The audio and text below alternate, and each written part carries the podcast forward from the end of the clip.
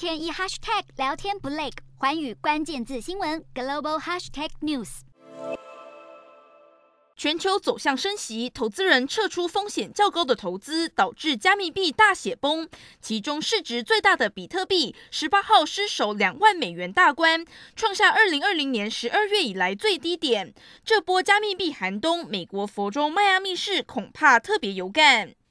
迈阿密市长斯瓦瑞兹被誉为全美对加密货币最友善的政治人物。他先前才信誓旦旦说要打造加密货币首都，不但坚持以比特币领薪水，还在去年八月发行官方加密货币迈阿密币。如今已经崩跌九成五，市值几乎归零。在迈阿密，举凡买房子、上高级夜店都能用加密币支付。如今加密币大跌，不仅房地产全卡关，迈阿密的夜店也冷清了许多，不过还是有不少人对加密货币的未来深信不疑。有人抛售逃跑，有人盼着抄底准备进场。到底加密币能否起死回生？全球币迷都拭目以待。